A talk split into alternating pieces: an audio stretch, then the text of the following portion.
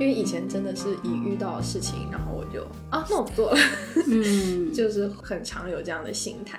可是长大了以后，就真的会跟自己说，你现在不做，明天还是要做，明年还是要做，是到十年以后，你还是要面对这个东西。老的那一批都已经过世啦，然后他就觉得人生很无常，就这样子的倾诉对我来说以前是不可想象的，就是在我心里他就是一个大人，而我一直都是一个小孩儿。我我就发现自己还没有办法接受我的同龄人已经生小孩变成妈妈了这件事。特别那个时候都是别在腰间的钥匙串，然后上面的钥匙越多，就说明你 你就长大了。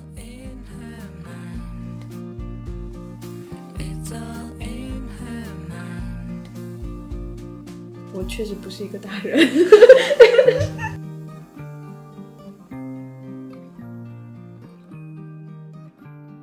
大家好，大家好，我是朱棣，我是豆子。今天是我们大差不差的第十期，对，然后我们要聊的是长大。是一个很大的话题。嗯，但为什么会想要聊长大？嗯主要就是过了个年，和长辈们有一些相处，收获了一些新的感悟。对啊、也在一年一度的见面里面，我觉得很能够感受到自己的变化。嗯嗯，因为可能过年这种大场面并不是。呃，常常会经历的，嗯至少在我的生命 来说是这样。但是因为长大这个话题太大了，我们要不先各自定义一下自己想象中的长大。嗯，对，因为感觉可能不同的人对于长大的定义也有不同。嗯嗯，如果是对我来说的话，我自己觉得长大就意味着独立吧。嗯嗯，好像独立也是一个比较抽象的词。嗯，意思是说你可以自己去做很多事情，而不用依靠别人。嗯，经济上的独立，对，然后精神上的独立，是还有还有呃别的，差不多了。经哦也济上、很重要了。经济上很重要。是的，是的。嗯，那你觉得，嗯、怎样是长大呢？我的话，可能这一两年才真的嗯体会到长大是要对自己的选择负责。嗯其实这句话以前就有在流氓老师一个我们都喜欢看的博主里面，他就有提到过。可是那个时候我没有意识到说啊，负责对自己的选择负责，就我不是一直都为自己负责吗？就没有意识到负责的重量。所以我现在觉得长大是要对自己的选择负责。对、嗯这句话虽然讲起来很短，但是它有一些重量。对，而且会需要我们用很多实践去不停的反复验证和思考这句话。所以我们俩给出的答案就是独立和负责。那要不要各自说说看，哪个瞬间会觉得自己长大了，或者就是意识到自己长大了？嗯，我先说。嗯呃，其实我还有蛮多答案的，就是因为提前也做了一点小功课，就思考了一下。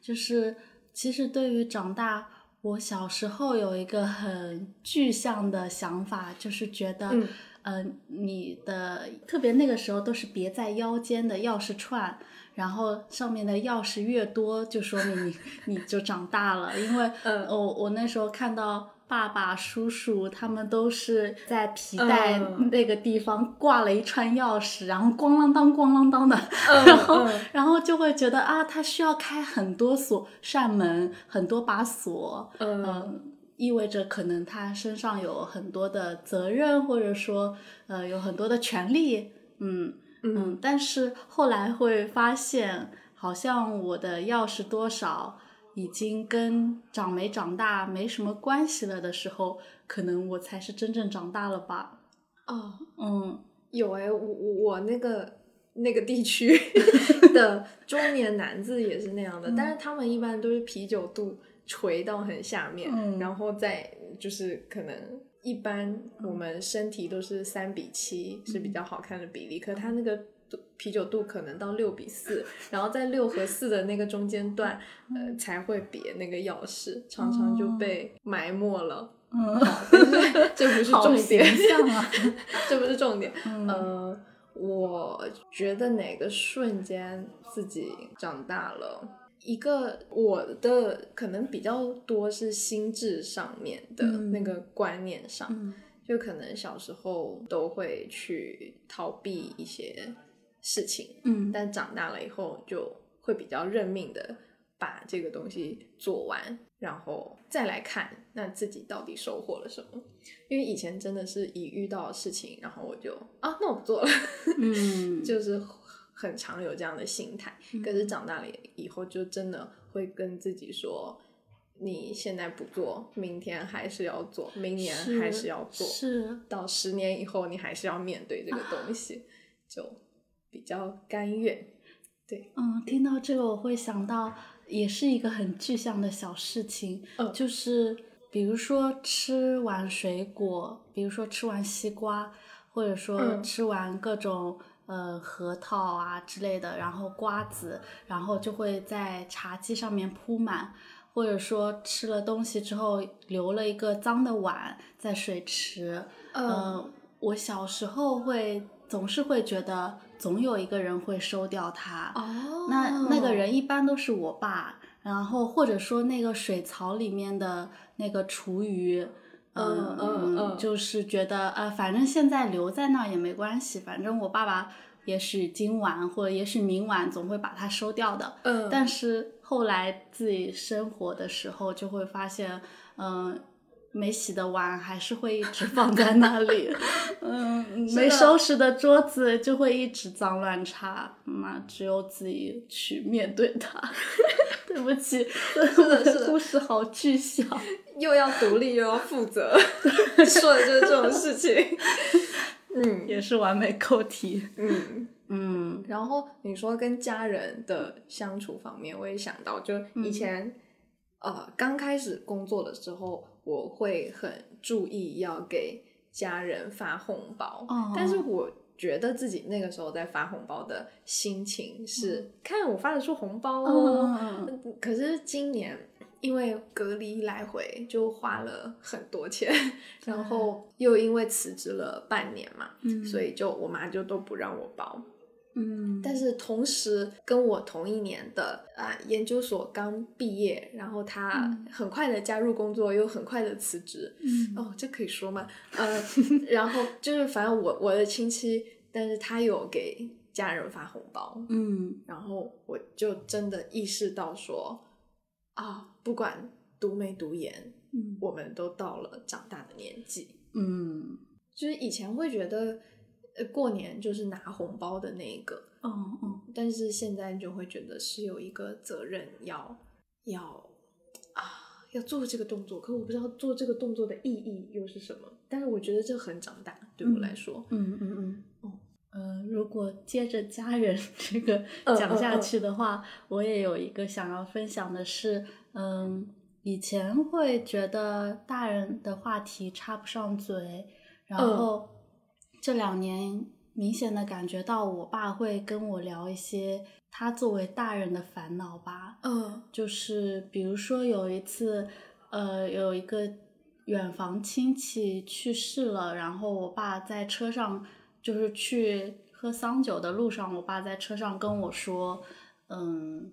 因为我们那边就是去世的人，然后他在棺材里面放两三天之后要去火化，嗯然后去火化的路上是一个仪式，需要一些中年男子去抬棺。嗯嗯，我爸一般都是那个 抬棺的人，然后他就会跟我说，他说这两年他抬过的尸体已经很多很多了，哦然后说老的那一批都已经过世啦，然后他就觉得人生很无常，就哦这样子的倾诉对我来说以前是不可想象的，就是在我心里他就是一个大人，而我一直都是一个小孩儿。嗯。而当他向我倾诉人生无常这样的话题的时候，我就是呃有一种啊我长大了的感觉。嗯，那当下我的反应可能就是尽我可能去讲一些宽慰他的话吧。嗯嗯嗯嗯，有诶，无常这个，就我爸跟我奶奶嗯今年在聊天的时候也有聊到，嗯奶奶真的是常常把说哦，也许我明天就不在了这句话挂在嘴边。是可是以前我好像没有注意到，或者说可能以前奶奶不会在有小孩子的面前讲，嗯，但是今年刚好也是就听到了，然后会觉得家庭的角色有一点要转换。嗯嗯可能他们也已经早就把你当成大人来对待了。嗯，对待的话，因嗯。为是他们在聊啊，没有跟我讲，但是有让我听到。嗯你小时候可能有很多事情，大家就是长辈，嗯。他们可能说聊经济啊，或者是嗯。聊财务状况啊，他们都不会让呃家里的小孩知道。嗯，是，哎，这个我又想说，哦你跟这个我的那个故事跟这个好像哦，就是我想说的大人的饭桌的故事。哦，你说你说，对对对，就今年嗯。过年一个非常大的感受，我甚至当下就写了一篇日记的一个感受，就是嗯。那天是吃年夜饭，然后我叔叔和婶婶吵架了，嗯，他们应该不会听到，就是 本期屏蔽家人。对对对，然后呢，酒足饭饱之后，嗯嗯，我爸妈就开始希望调解他们之间的矛盾，就是他们可能就是可能只是双方之间比较冷淡，嗯，但我们都知道他们吵架了，然后呃借着酒劲，然后我妈就问他们俩到底怎么了，哦然后我婶婶居然就委屈的哭了出来，然后就是类似讲一些嗯财务上面的问题，哦就是说双方的夫妻之间的财务不透明，然后呢存在一些误解，但是这这背后就是他们的沟通非常的有隔阂，嗯嗯。呃，我当时是也是坐在饭桌上的，因为我感受很深的是小时候这样子的大聚餐的饭桌，小孩儿。总是会第一轮就吃完就跑下去，然后去玩自己的事情，嗯然后大人们会坐在饭桌上面继续聊天。但今年就是我也一直坐在饭桌前听他们讲这些，嗯，然后甚至看到呃婶婶当着我们的面落泪，我就会觉得啊，他们也把我当成大人的一员了吧？哦哦，天哪，然后也会觉得，原来大人们所烦恼的事情，其实我那么能够理解，嗯呃呃，感受就挺深的。因为第一次听到大人也有不容易的一面，对然后很没有防备的呈现出来。是的，是的，没有防备这个点挺嗯嗯嗯，是哎，以前大人真的是很多事情都会就不让小孩知道，我也不知道是家庭还是就是呃真的是大人的习惯。嗯，我反正我家也是这样的。对，我至今还是不知道大家的财务状况是怎么样，因为小时候我也不是很想问，但是 OK，嗯 OK 就这样。嗯我们意识到自己长大的瞬间，好像差不多了。啊，你还有我还有什么？呃呃呃同龄人的话题？哦，对对对，呃，这个应该比较普遍，就是大家会突然发现，在同龄人的话题当中出现了房子、车子、结婚之类各种以前觉得遥不可及的话题，突然就频繁的出现了。你你你接受了吗？呃，我被动的接受了。我觉得我没有接受哎，嗯然后我意识到自己没有接受的一个点是，哦、我其实我们系上的同学很多嗯都。要不就是订婚，要不就是结婚，嗯然后结婚也有小孩已经生出来的，嗯然后我一直发，我一直其实都有看到他们的消息，因为都会 PO，就是有生了小孩的人，他就一直发自己的小孩。是的，其实我每一篇都有看，可是我后来真的意识到自己还没有接受他已经生了小孩的时候，是他有一天发了一个，嗯，就我同学，然后他生了一个小孩，他然后那个小孩去了托儿所一学期了，哦托儿所给他的小孩寄了一本相册，是他小孩一学期在托儿所里面的点点滴滴。啊、我才发现你小孩都生出来一，就是你小孩都上托儿所已经一学期了，我还是没有接受他怎么就结婚了，怎么就生小孩的这个事情。那也是挺后知后觉。有一些 嗯是的，我我我就发现自己还没有办法接受我的同龄人已经生小孩变成妈妈了这件事。嗯，我可以接受我的学姐当妈妈了，但是我系上的同学我没有办法接受哎。嗯，然后对房子这个之前这次回家也有被念，真的吗？对，就是我被念的情况是，之前可能妈妈有跟我说哪边的房子很不错，你要不先要不要决定，就可能借贷，然后去买，它之后一定有那个上涨空间。哦，但是现在他们所有人骂我都是当初跟你讲那个，你为什么不买 啊？可是我完全没有印象，我真的一点没有印象，我甚至不知道他说过了这个事情。然后我有一些许的嗯对那个地段有印象，可是我当时他说的时候，我根本就没有认真在意。对，然后也没有去查，嗯然后也不觉得这是我应该要操心的事情。嗯但是真的是被骂完了一圈以后，我觉得，我觉得我之后会慎重考虑吧。嗯，就即便是出于投资的角度，也可以考虑一下。我其实不知道为什么要买房子，可是我觉得我应该要考虑。这一点我跟你有一点相似。这可能也是一种长大的焦虑嘛。我感觉我们是就是一个被动的接受了这种观念。哦，是的，嗯，因为有有的人想要买房子，是他真的需要，觉得人应嗯该居住在自己的家里哦面。他有一个那个落地的需求。对对对，嗯，呃，这个可以就这样跳过吧。好，总之我们最近就是有特别多意识到自己长大了的瞬间。嗯然后我们是不是有一些方法，或者说做了一些事情，会觉得自己特别成年人？我觉得，嗯，可以坦诚的讲讲自己的想法，嗯，是一件很成人的方式。是，就是嗯嗯嗯嗯，你先说，你先说。嗯，包括我们俩录这个播客聊这些非常内心，或者说，嗯，平时跟朋友之间聊天也许不会讲到的东西。嗯，也是一个大人的作为。谢谢你接了我的话。嗯，我我觉得你刚刚说的要表达自己的想法，这个我在工作中也是，我觉得是有自己有长大的一点。嗯就以前我可能自己觉得一个东西不行，我就憋着，我也不跟人家说，嗯我就是内心祈祷他会有一天也知道这个东西不行。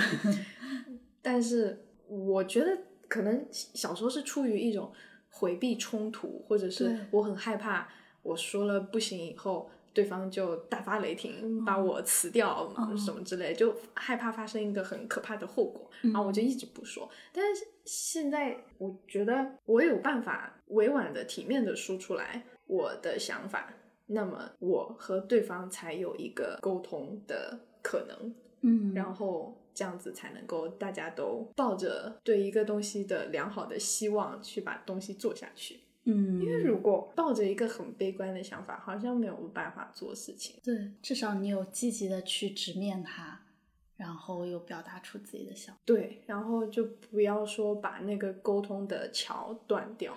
对，嗯，这是一个大人行为。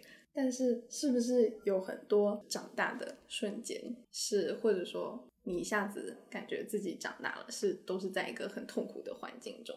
嗯，对，真正促使我们长大的，也嗯许可能是一些困境，嗯一些不那么好的事情。虽然就是我们刚刚讲到的是意识到自己长大，嗯可能有某一些小的细节会触发自己意识到，哦，我原来长大了。嗯但是真正让我变得成熟，变得呃跟以前不一样的，可能是一些不那么愉快的经历。嗯嗯，包括说，嗯，生离死别，嗯嗯，包括失恋，包括一些失败、挫折。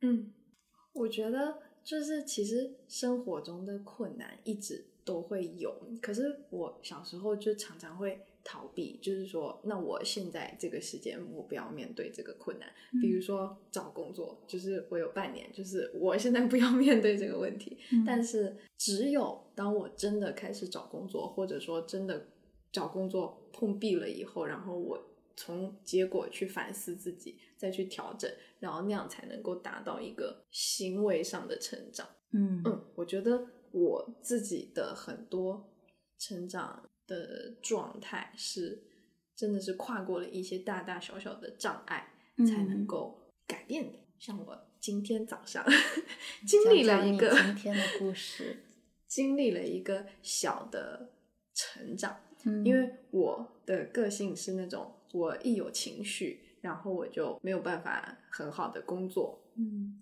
就不是说别人打断了我，是我自己打断了我自己。然后其实这个情况从小到大反反复复都会出现，然后我本来都没有想着要解决这个情况，本来我就觉得说，哦，那我可能是一个很随心所欲的人吧。但是今天我就突然觉得不行，我要解决这个情况，然后我就真的很分析、很理智的分析了一个情况，我发现是我自己的情绪阻碍了我的工作成绩，并不是说我的工作成绩真的不比人好，只是我限制了我自己的发挥。嗯那么我需要从情绪里走出来，去发挥，去正常发挥。但是我走不出来，因此 我需要有人拉我一把。嗯然后，所以我就 拨打了一个心理热线，然后就有一个很睿智的老奶奶接了我的电话。嗯嗯，反正她大概说的就是，其实并不是说，就是虽然我现在是情绪很不 OK 的状态，但是这个东西其实是我选择的，嗯但我也可以选择我先去做。嗯对我可以选择我要继续 emo 还是我要去行动。然后生活其实并不是说谁更不是在比啊、谁更娇弱，或者是谁更像林黛玉，或者是谁的逻辑更精密。其实生活就是自己的选择，嗯虽然有一点绕，但是当下我就突然醍醐灌顶，觉得说要注意自己的选择，我怎么使用我的时间？我是把这一个小时拿来 emo，还是拿来行动，还是拿来休息，嗯还是拿来做快乐的事？就是做所有的事情都可以，但是你如果就是拿来 emo，那就是等于是说没有为自己的时间负责。又回到了负责的问题上，嗯，是的，是的，负责就是我今天的主旋律。就是与其在那边继续去试图寻找一个更完美的逻辑，去嗯把自己的情绪拉出来，对，不如直接去行动起来，对，也许它会迎刃而解。嗯哦我不我不确定最后的结果，但是差不多，差不多就是这个意思。至少你今天已经迈出了很重要的一步。嗯嗯呃哦，但我觉得那个意思不是说我们的情绪不重要，嗯而是嗯我们常常会发现，就是解决了事情以后，情绪也就 OK 了。哦，嗯是哦不，是说不要在意，这情绪是很重要。对对对，就呃，奶奶的意思是说，你如果你现在心情不好，你就去做你最快乐的事情，啊但是你不要在那边继续难过那样子。嗯，嗯嗯，你做快乐的事情，或者是你就先不要工作，但你要去奶奶还是拉了你一把，是的，你要去 do something 那样子。嗯嗯，哦，我也好想打这个热线。可以的，呃，附在 show notes 里面。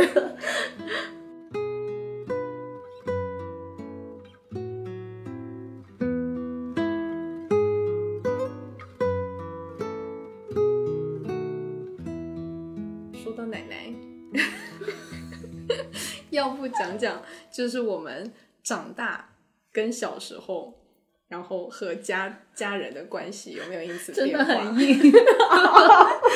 这个奶奶跟那个奶奶，哦，可以啦，谢谢你的转场，谢谢，不客谢气。谢谢谢。我们要体面的跨过这个困境。好啦，我们已经跨过来了。嗯嗯，跟家庭成员之间的关系，嗯，我想聊聊我跟我弟弟。我小时候跟他还蛮多吵架和打架的，嗯但是长大了之后，就好像嗯变成了一种比较微妙的，因为以前我们其实一直都不不是很亲密，嗯但是呢，这两年我会发现，每一年的生日他都是记得最牢的，哦我的生日，甚至会在零点给我送祝福。呃，就是身边没有朋友可以像他一样做到的，然后我就会很诧异，就会觉得我居然在我弟心中的分量这么足啊！然后呢，我们之间聊天的话题也会变得越来越朋友化，嗯同龄人化。偶尔有一次，他也会跟我聊感情问题，嗯我就会觉得哇，太棒了！我终于可以跟我弟弟像朋友一样好好的交流了。是诶，是嗯我和弟弟妹妹嗯也是这一年，嗯可能这半年一年才有类似这样子朋友交流的感觉。哦，嗯，而且呃，其实之前比较多是那种社交平台点赞之交，嗯，因为嗯我们的年纪差的比较大，就是差七岁，哦所以我一直以为可能大家很难真的聊到一起，就共吐苦水的那种聊到一起。因为我我我觉得我可能下意识会觉得他们应该没有到懂的那个年纪，嗯，但是其实最近发现他们也会理解这样的困扰，嗯，尤其是我弟他的心智很成熟哦，他们是零一年的，所以零零后，对，但是嗯。他常常，呃，我弟常常担任就是家中叫大家要走出来，要走下去，要继续过生活，心态要嗯保持平稳嗯的那个角色。嗯然后我妹是常常会开导我，嗯呃，我也会开导她，嗯但就相当于我们会互相分享最近生活上的事情，嗯，困扰，然后也许对方有什么话可以说，他就可以说。好棒啊！就是以前可能你就是一个姐姐的角色，但现在嗯好像又多了一层，就是你们是平等的交流关系。对，感觉嗯现在就是很双向，嗯，以前感觉没有沟通的桥梁。哎，这这么说也的确是，我觉得像姐姐妹，然后兄弟这种，呃，在以前的生活当中，他可能就是跟你讲的，就是非常生活琐事的交流，就是饭呃今天吃什么饭，然后嗯帮我去买个东西，类似这样的交流。即便他是你很亲近的人，但你们的交流仅限于此，嗯你们嗯不会聊说自己内心想在想些什么，嗯，然后要怎样解决一些什么问题。嗯是的但后来发现，哦，原来他也可以跟你聊这些，就是啊的，是，这是一个长大。对。然后那还有什么跟家庭成员之间 关系有发生变化？有、嗯那个今年过年，我发现我不再那么排斥跟很多长辈拜年。嗯，虽然我们家长辈也没有很多，但是就是这种行为，可能一年真的只有过年才会做一次。嗯然后呃，以前我就会觉得，那既然这些远房亲戚只有在过年的时候才会讲的话，我们为什么要在过年这么重要的日子还要分时间给他们呢？以前真的会这样想，嗯就会觉得过年难道不应该跟就自己最想讲话的人讲话吗？嗯这好白羊哦。然后，然后，但是今年就会，今年除夕，因为我是在隔离酒店过，所以我一早就主动给一些长辈们，呃，发一些拜年，嗯然后我也很期待他们听到以后能够有一些反馈，就想要建立一些桥梁。然后晚上吃他大家在吃年夜饭的时候，妈妈有视频给我，然后他就把手机一个一个怼到那个亲戚的面前，让我跟大家 嗨寒暄吗？是 是是，然后以前我觉得这个事情我好像也有做过一次，因为我常常不在家过年，但是嗯今年我就觉得非常享受这个过程。果然就是可能长大了就会想要去维系这样子的亲属之间的情感。我也不知道哎，但我就觉得这件事情是重要的。嗯，也许过了这个时间点，我又想到他们的时候，我没有那个东西可以开口。我觉得过年是一个很好的开口的时间点。对，嗯，这个行为真的很大人。哦，对，就是想法了。因为以前可能就内心想想，但是还是会寒暄。嗯，但是现在就是寒暄对我来说的意义。我我我想到那个，呃呃，有一部电影叫《早安》，嗯，嗯，是小金，小金，呃，叫什么名字？小金安噔噔噔，是这样，是这个名字吗？对是的五个字，五个字。嗯，就是我我其实不大记记得具体剧情，就是讲早，哎，我是不是之前有讲过啊？没有，就讲小孩小孩子觉得大人们的寒暄好废话，嗯，然后就是我。嗯，以前就是大人们会说今天天气好好啊，然后呃你好，早上好，晚上好，中午好，然后会见面了讲一些有的没的，嗯。然后小孩子们就会通过嗯嗯大家都沉默不说话来反抗这种行为，嗯。但是好像，嗯、后来会慢慢发现这些客，呃，不算客套，哎，这些寒暄的话，嗯其实在生活当中充当着很重要的作用。嗯，可能你跟这个人只是讲了一些，呃，天气怎么样，嗯，最近还不错之类的，嗯，好像没那么重要的话，但实际上它让你们的关系，嗯，好像变得更近了一点点。是，嗯，我想起来了，你好像是有讲过。哦，是，可是 我不知道是就是聊天的时候讲，还是播客里面应该是播客吧？好吧，那表示这一段剧真的对你产生了深刻的影响。这一段掐掉吧。可是很适合啊，很适合现在的就是想说的东西。就是当时讲的是什么样，现在我还是讲成这个样子。嗯，哦，没关系，我会视情况的掐掉的。我觉得挺适合的。嗯，嗯就嗯、就这一点来说，其实我还并没有达到跟亲属之间能够享受寒暄的过程。就我是现在是逃避的状态。因为说不定我们的那个亲属数量量级不一哦样，因为你们家我觉得每次就是会发来很多照片，但是每一次的照片感觉都是不同的一群人哎，嗯，就我觉得你们家可能人比较多，庞大。因为对，因为我就算我今天这样说，但其实嗯。那天晚上视频的呃亲戚也只有不到二十个，嗯，可能二就十个也很不到，多啦。可能就十出头，哦 然后还有四四五个是就我自己家直系亲属，哦所以这样不多啊，就十个出头。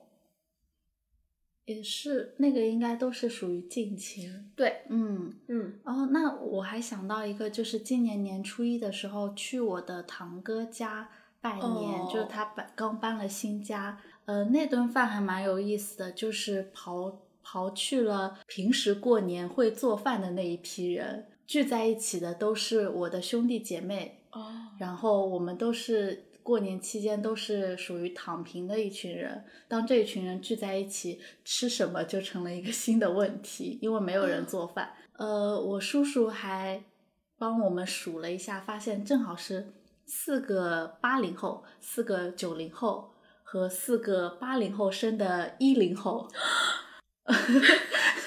就觉得你们家一辈的人就比我们家所有人多。OK OK，可以理解。然后那一顿吃的就是呃点的外卖啦，然后哦但吃的也很开心。嗯，就是当我的兄弟姐妹们聚在一起的时候，我会发现啊，我们这一群人都长大了，都已经可以那个、点外卖，不是你说可以什么？可以脱脱离长辈那一批六零后、哦七零后们单独出来聚一个大餐这样子。哦，嗯，它似乎是大人的饭局，嗯但又是以我们年轻人的方式去组嗯成的。我突然有点羡慕，我们这一辈嗯也有可能接近七八人，但是嗯大家没有一起聚过。哦，呃你们这一辈有成家的嗯人吗？成了一个，还早着。好，嗯，所以其他人都成家了。哦，四个八零后就是成家的。哦，是哈，因为都有一零后了哦。对对对。那好吧，那也许我们永远不会了。哦，我们 那一群里面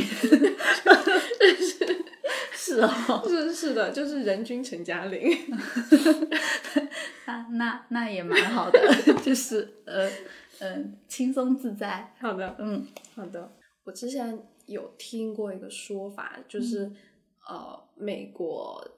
人觉得我忘记是什么原因，然后他们就觉得二十岁到三十岁是一个多出来的时间，嗯，他们就觉得可以不需要长大。我记得是一个在经济变化下，然后所以大家会产生的心理，嗯，就是可能上一代他们的经济基础已经 OK 了，然后上一代的人因为没有可能普遍没有上大学，所以可能十几岁就开始要。谋生，嗯，等到你二十几岁的时候，就已经在成家，嗯，生小孩，为下一代着想。但是因为现在，嗯，我们二十二岁以后才本科毕业，对，才开始去试图找一些工作。有的人可能到二五二八就是读了研究所，所以。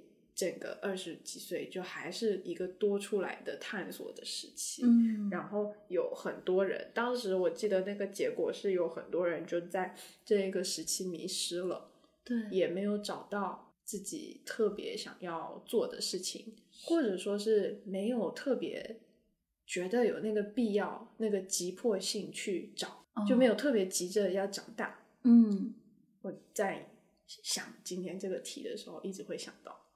听到你这么说，我会瞬间感觉到挺宽慰的。你长大了？没有，就是因为我觉得我们这一代，或者说二十到三十岁这这一群人，嗯嗯，普遍很焦虑、很迷茫，然后很急着要成家立业，或者说很急着要步入人生的下一个阶段。嗯，尤其是也可能是。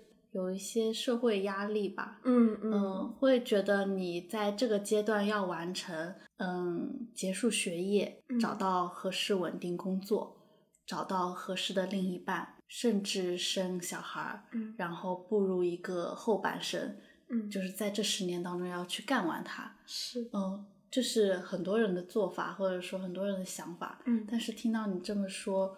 说二十到三十岁不用太着急着长大，我就会觉得，啊，我好像被原谅了。哦，你感受到的是一个宽慰的那个是正的能量。对，哦哦，原来我们的那个理解也是不同的。我当时小，我记得是小时候，可能高中、大学那个阶段看到这个，我就觉得很符合。跟我同年纪的可能台湾的同学，嗯，我们都很迷茫，嗯，然后像我们今天都看到那个陈嘉玲，嗯的主演谢盈萱，对的报道，他也是有可能在三十出头以前都处于一个就没有那么快到下一个阶段，是他四十三了，他也还没有到下一个阶段，嗯嗯，整个进程可以拉得很长，如果没有长大的话。不是说一定要做这些事情才可以长大，但是我就是想到真的有的人的长大节奏是比较慢的，嗯，然后这个其实社会期待你要多快还是多慢的长大也是会影响的，就是每个社会是不一样的期待值，然后你自己也会有一个长大的进度条，对对，但是这些东西其实不一样，然后每个人可以有自己的。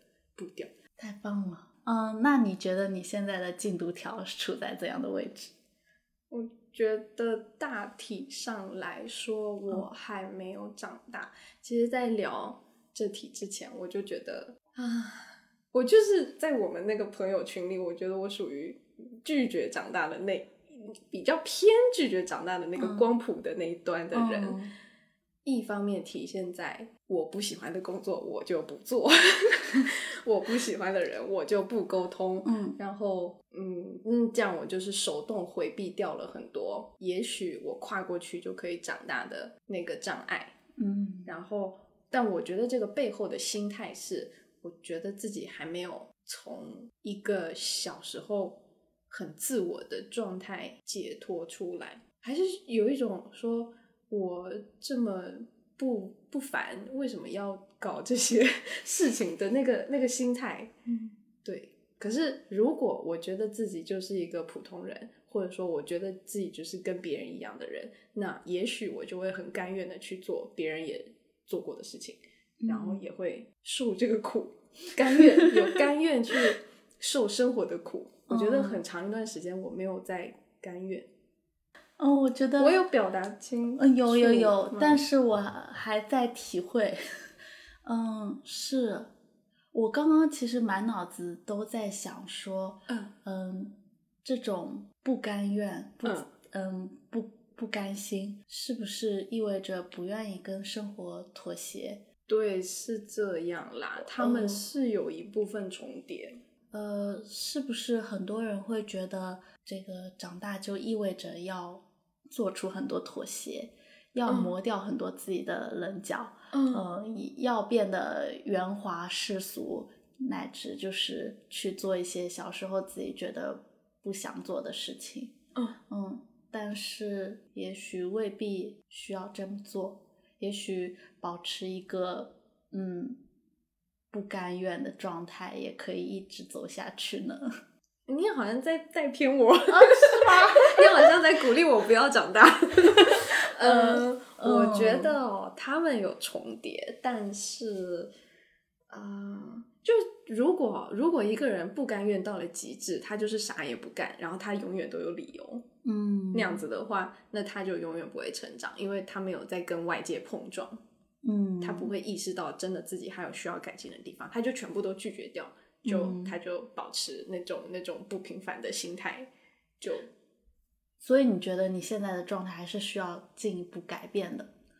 啊、我觉得不甘愿的心态的嗯反面，并不是跟生活妥协，虽然也有很多人跟生活妥协，嗯但我觉得应该是有一个可能，说我确实知道自己想要什么，不想要什么，能做什么，不能做什么。那我该受的苦我就受。那要是这个苦嗯我受了，我也不会成长，或者我受了我就死了，那我再来考虑是否回避它。就像许多社会新闻中的人受的苦，他其实他受了苦，他并并没有办法成长。对，就是苦也是有分类的，嗯，但是我不可以什么苦都不吃，我觉得是这样。就是嗯，可不可以理解成就是是你自己主动的为了某些想要做到的事哦情才去受的这个苦，对，我觉得我需要有一个，才去甘愿受这个苦。对我要有一个目标，然后我也要甘愿为我的目标做出牺牲，嗯嗯，这样才能够长大。哦，不可以嗯太封闭。嗯，嗯，给你鼓掌。那你的长大进度条呢？啊，我的进度条，呃，其实我感觉我自己还蛮奇怪的，就是我是一个我自己觉得我是一个少年老成的人，就是大概在嗯。中学时期，我就是一个内心非常成熟，我自认为非常成熟，当然也会有很多评价说我特别早熟的嗯。一个状态。那个时候我就觉得我已经是一个内心理年龄是一个很大的人了，就还蛮奇怪，我都没有叛逆期，就嗯大家的青春期多少会有一些叛逆期在里面，嗯嗯，但我都没有。但我会后来又会发现，我好像我的叛逆期是当下。现在吗？对我，我我我自己觉得有时候我的那个心理年龄的变化，它不是一个渐进和按顺序来的，嗯嗯，它是跳来跳去的。如果是按照某一套标准来去判断的话，嗯，比如说可能中学时期，我觉得自己是一个大人了，但是现在我我有时候也会觉得自己如果可以像一个小孩那样，还蛮好的。啊、但我很好奇，你中学的时候你是怎么意识到自己的心理年龄比较老是吗？成熟？嗯，哦，嗯，那那外公的事情可以 拿出来。刚刚本来还在愁要在哪一段里面塞进这样一个小故事，其实是一件不那么愉快的事情，就是嗯，涉及到他外公跟爸爸之间的吵架。我当时是有写一封信，想说要帮爸爸说话，哦，呃，然后写给外公的，然后让我姐姐交给外公，我就我没有直接交给他。但是后来收到的反馈，就是那封信信我写的那那简直就是一个呃小大人，对，然后有情有理。收到的反馈却是外公觉得这不是我的本意，觉得这是我爸或者我姐指使我写的，嗯甚至可能是他们口述我写下来的东西。然后我当时就觉得说，我的生理年龄限制了我跟大人之间的交流。嗯，对，就是一个小的事例。嗯，然后现在的我可能，呃呃，我还想讲一句感觉比较那什么是三毛说的话吧，但是感觉经常用在一些很奇怪的情感文里面，是说，你说说看。嗯，写在哪里？成熟不是为了走向复杂，而是抵达天真。啊，是不是很 心灵鸡汤式？嗯，但是听起来很漂亮，可是我不知道怎么成熟以后再抵达天真。就可能是呃，当你感觉自己已经嗯、呃有过一个呃似乎已经成熟了的过程之后，嗯你又会想要说到一个比较简单的思维方式里面去看待问题。生活好像就是这样，来来回回，来来回回。对，所以我现在的阶段呢，我也说不上来到底是大人还是小孩儿，嗯就反复横跳吧。是，嗯我觉得好像也真的是二十几岁的时候，嗯大家才会纠结说，那我现在是大人还是小孩？嗯反而是刚大学的时候，就会觉得我现在已经长大啦，妥妥是个大人，是的呀，然后我可以做所有成年人做的事啦。尤其我，而且尤其是还挣了一点小钱的时候，就会觉得啊，我可以买我自己所有想买的东西。啊，也不是，所有我自己想买的东西，我都以后可以达到。嗯，然后现在反而是又在真的开始思考说，长大是什么样的状态，然后我们又想要变成一个怎么样的大人。嗯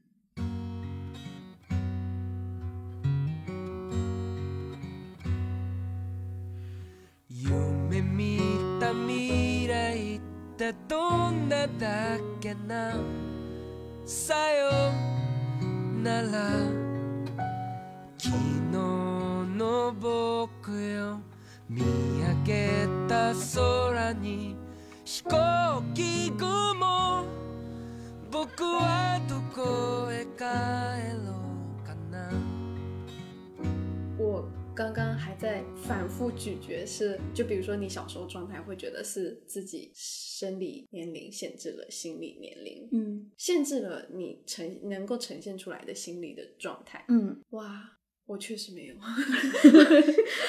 嗯我我我小时候就是属于那种我知道我很聪明，嗯然后我就骄傲，嗯就也没有想着要长大，也也没有想着要成熟。可是我小时候就一直觉得那种为人处事很八面玲珑的人嗯很大人。嗯但是你要现在的我变成那样，或者说试着朝那样去学习，嗯，也很难。你可能也不想。就是一方面就是不想，一方面就是也抓不到那个窍门。嗯，嗯但是我觉得确实，我懂了，我真的懂了，就是我确实不是一个大人。通过与豆子的比较，就是意识到自己还有很多需要进步的空间。嗯，就是这样。嗯好了，我们是不是可以结尾？呃，可以。这个时候，是不是在厨房呢？这个时候，姥爷是不是在买菜呢？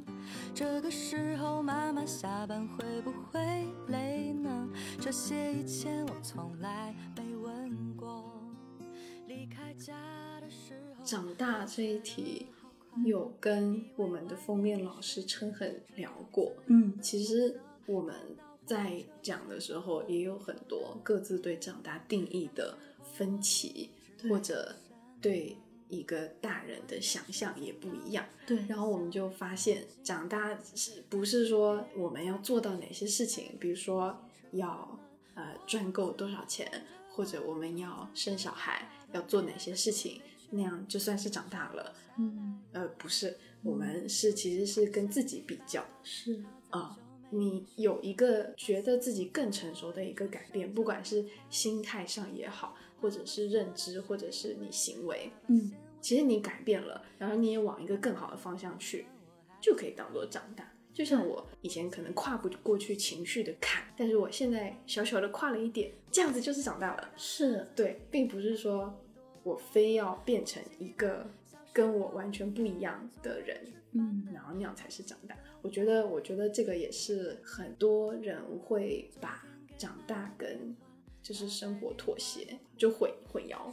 嗯因为如果那个观念是旧的，是觉得说我非要成为一个有房有车有结婚的大人，嗯那样的话他就会去妥协。嗯嗯，但是如果观念换一下说只要让自己变得更成熟更好，那样子就是长大。嗯，就长大没有一个特定的标准的。嗯嗯，嗯，所以这也是我们今天一直暴露自己小时候的糗事。对，因为我们觉得可能只有跟自己去嗯时间上面、时间轴轴上面去做比较，可能才会发现自己的一些变化。嗯，希望大家也能够分享一些自己认为的长大。嗯嗯，也祝大家成长快乐。是的，希望大家多多鼓励我们。那我们今天就到这里啦，嗯，拜拜啦，拜拜，拜拜。